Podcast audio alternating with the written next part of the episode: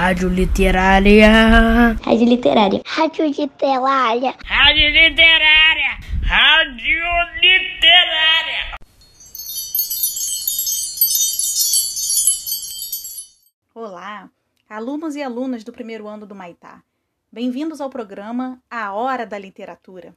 Eu sou Vanessa Camasmir, professora de literatura do Colégio Pedro II, e no episódio de hoje vamos conversar um pouco mais sobre a Terra do Nunca. Já estiveram lá? Eu já. Vamos falar um pouco também sobre Peter Pan. Vocês o conhecem? A primeira vez que o vi foi na televisão. E vocês?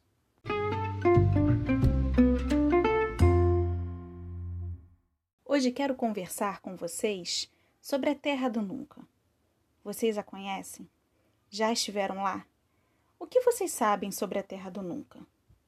Tudo que sabemos sobre ela é que é sempre mais ou menos uma ilha, com pinceladas maravilhosas de cor aqui e ali, e recifes de coral e barcos velozes prontos para zarpar, e esconderijos selvagens e secretos, e gnomos que quase sempre são alfaiates, e cavernas atravessadas por rios, e príncipes com seis irmãos mais velhos, e uma cabana caindo aos pedaços, e uma velhinha bem baixinha, com um nariz de gavião.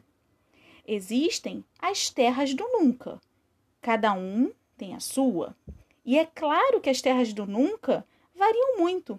A de João, por exemplo, tinha uma lagoa com flamingos voando em cima, nos quais ele atirava. Já a de Miguel, que era muito pequeno, tinha um flamingo com lagoas voando em cima. Então fica combinado. A terra do nunca, cada um tem a sua, e cada um a imagina como bem quiser.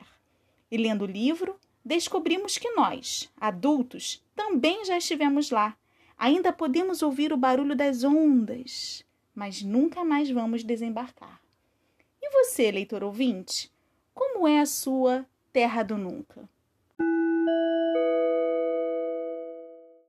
Mas afinal, será verdade mesmo que Peter Pan é um menino que não tem pai, que não tem mãe, que não sabe sua idade e que mal tem endereço?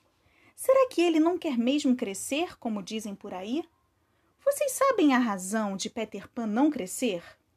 Vou contar. Peter tem um problema que o impede de crescer: a falta de memória. Se não se lembra das coisas, se não constrói sua própria história pessoal, como poderia pensar em futuro? Peter vive apenas o presente, sem se preocupar com o amanhã. Por não ter memória, Peter vive tudo como se fosse pela primeira vez, sempre com a mesma idade. Tudo é sempre um grande início, uma aventura inaugural. Mas a verdade é que Peter nunca consegue ganhar experiência, não muda, não se transforma. Quem se transforma é a Wendy, mas Peter nem sequer percebe que o Wendy já está crescendo que seu vestido está ficando curto. E aqui, queridos, surge a diferença final entre Peter e o. Enquanto ele não quer crescer, ela quer. E vocês, crianças do primeiro ano, querem crescer como o? Até o fim de seus dias, o vai relembrar o que viveu com Peter. Já ele vai continuar vivendo uma aventura depois da outra, sem perceber e sem se importar que agora está acompanhado, sabem de quem? Da filha ou da neta de Wendy. E ele segue buscando alguém para ser sua mãe, continuando sempre no mesmo lugar.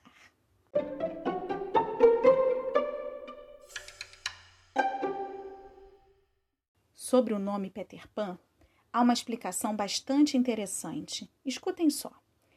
Segundo a mitologia grega, Pan era o deus dos bosques, protetor dos pastores e morava pelas montanhas caçando. Inventou a flauta, que sabia tocar como ninguém, mas era temido por todos aqueles que precisavam atravessar os bosques durante a noite. Por isso, os medos súbitos e as crises de pânico palavra, aliás, derivada de Pan, eram atribuídos também a esse deus, que teria a aparência de um fauno. O nome Pan também significa tudo, e para alguns, o deus simboliza a natureza. por que terá James Perry escolhido este nome para Peter? Talvez porque o tenha associado à natureza, aos bosques. Identificamos em Peter Pan um grande pânico. Sabem qual é? O medo de crescer e de ter que deixar sua ilha cercada de bosques por uma vida repleta de responsabilidades na cidade. Queridas crianças do primeiro ano, no próximo episódio nós vamos abrir a janela da nossa imaginação e nos prepararmos para uma viagem inesquecível ou muitas. Afinal, a terra do nunca pode mudar a cada visita e nós também. Só Peter seguirá como sempre. Até lá!